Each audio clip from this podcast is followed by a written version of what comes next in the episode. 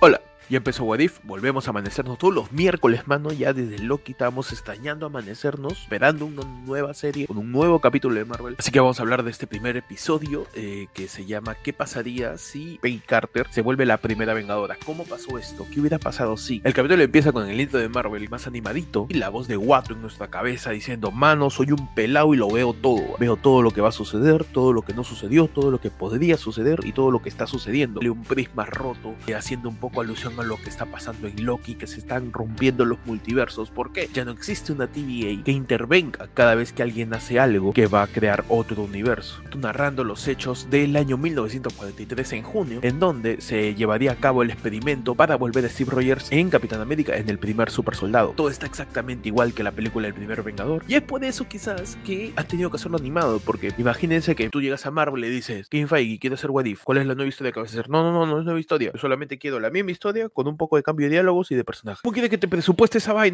Es, es nuevamente hacer toda una película. Ya se me fue el 70% del presupuesto en la magia de Wanda y para animar a, a, Crocky. Ya, mano, está bien, entonces animado. Pues de esa manera también lo introducimos a Disney Plus, sacamos nuestra productora de Marvel Animated y hacemos más series, pues, mano. Está más plata. Y en eso apareció Disney a decir, ¿plata?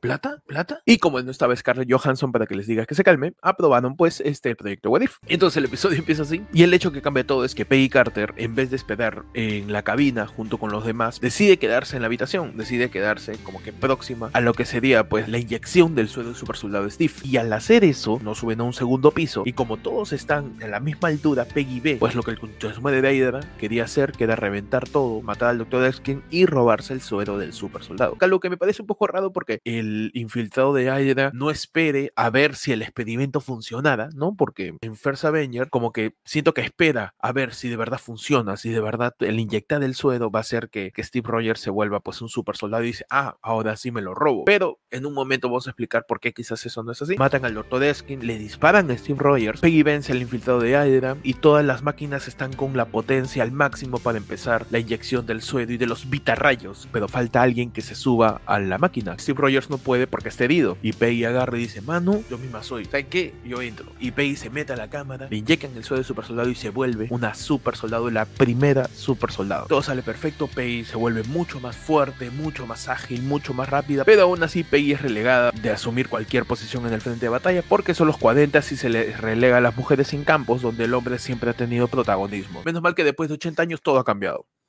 A todo esto Steve Rogers igual se recupera y al mismo tiempo Hydra sigue en busca del Tesseracto no para hacer armas, ¿no? Porque se acuerdan en Capitán América el primer Vengador que Red Skull estaba usando el Tesseracto junto con el Dr. Armin Sola para potenciar armas, digamos avanzar científica y tecnológicamente. Acá es mucho más místico. El Red Skull simplemente tiene un portón gigante en donde el Tesseracto es una llave que va a abrir para que salga el campeón de Hydra, que es un monstruo gigante que al parecer ayudaría a Hydra a tomar el mundo. Peggy sugiere ir tras el Tesseracto, pero el oficial Flynn no quiere hacer ni pincho, ¿no? Para él no es importante y ojalá termine la guerra sin necesidad de involucrar la búsqueda del tercer acto en ella. ¿Quieren saber un poco más del oficial Flynn? Vean un poco la serie de Agente Carter. Tras esto, Howard Stark le fabrica un traje a Peggy Carter junto con el escudo y Peggy Carter se vuelve la primer vengadora, mano. Con unas secuencias de pelea impresionantes, mano, súper bien animadas. Peggy siendo la capitana Carter va tras el tercer acto tratando de recuperarlo y mostrando que Peggy no le cuesta ser capitana vital o Capitán Carter. Ella ya tuvo adiestramiento militar, mano, y es un agente, ya. Es un poco la diferencia que tiene con Steve. A ella no le cuesta volverse una super soldado, mientras que Steve sí se le sintió que le costó, porque el poder era algo nuevo para él. Peggy no siente el poder como algo nuevo, sino como algo que ella siempre estuvo lista para recibir. Mano, Peggy se trae el tercer acto y hablando con Steve, Steve le cuenta que Bucky Burns está en Cuadrón 107 y que posiblemente están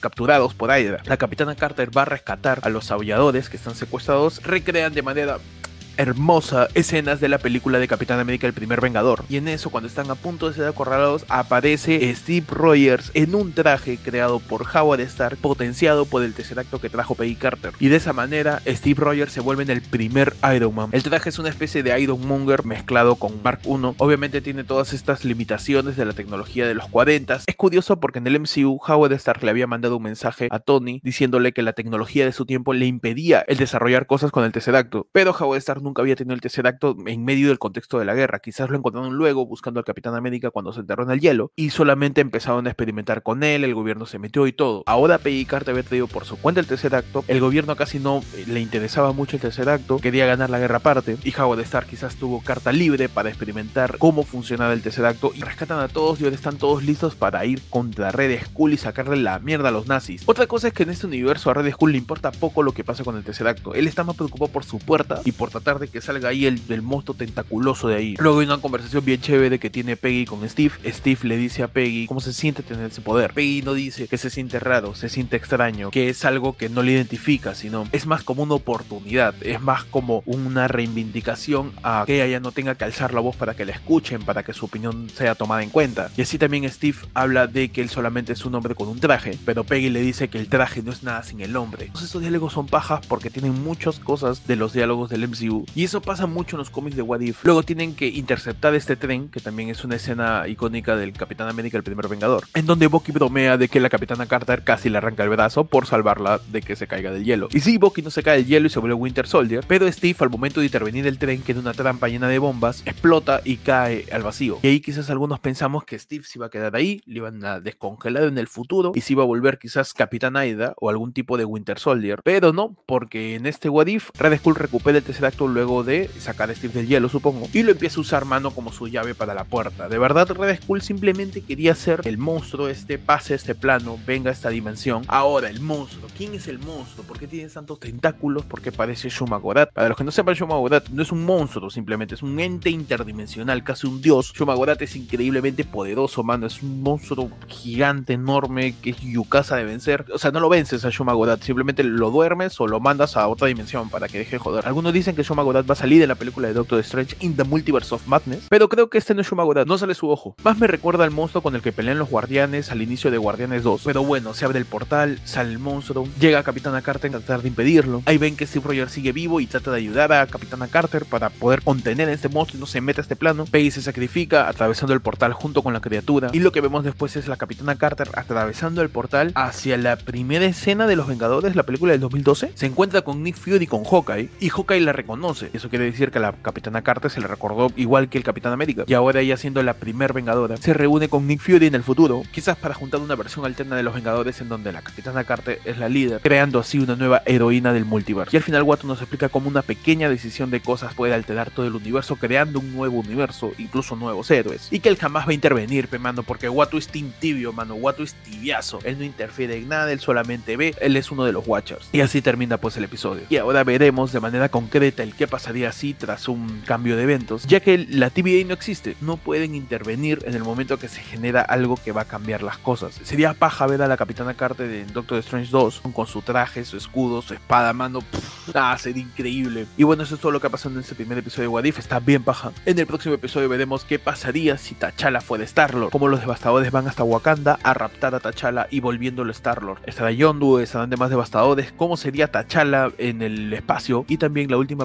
participación de Chadwick Boseman dentro del universo cinematográfico de Marvel. Nos vemos en el siguiente video. Suscríbete, dale a la campana, mano. Y cuidado con tus acciones que ya no existe una TVA que te diga, oye, ¿sabes qué? No, no hagas eso porque vas a crear un nuevo universo. De repente un día vas a comer pollo a la verdad si pides pierna en vez de pecho. Toda la vida comiste pierna, pero no, si ya quieres pecho. Y de repente creas un nuevo superhéroe, hermano, no sabes. Nos vemos en el siguiente video y ya saben, todos los domingos hacemos transmisión a las 7 de la noche para preguntas y respuestas. Transmitimos a través de YouTube y también por Twitch. Todas las redes del programa y también las mías están en la descripción del video. Nos vemos, manos, cuídense, adiós.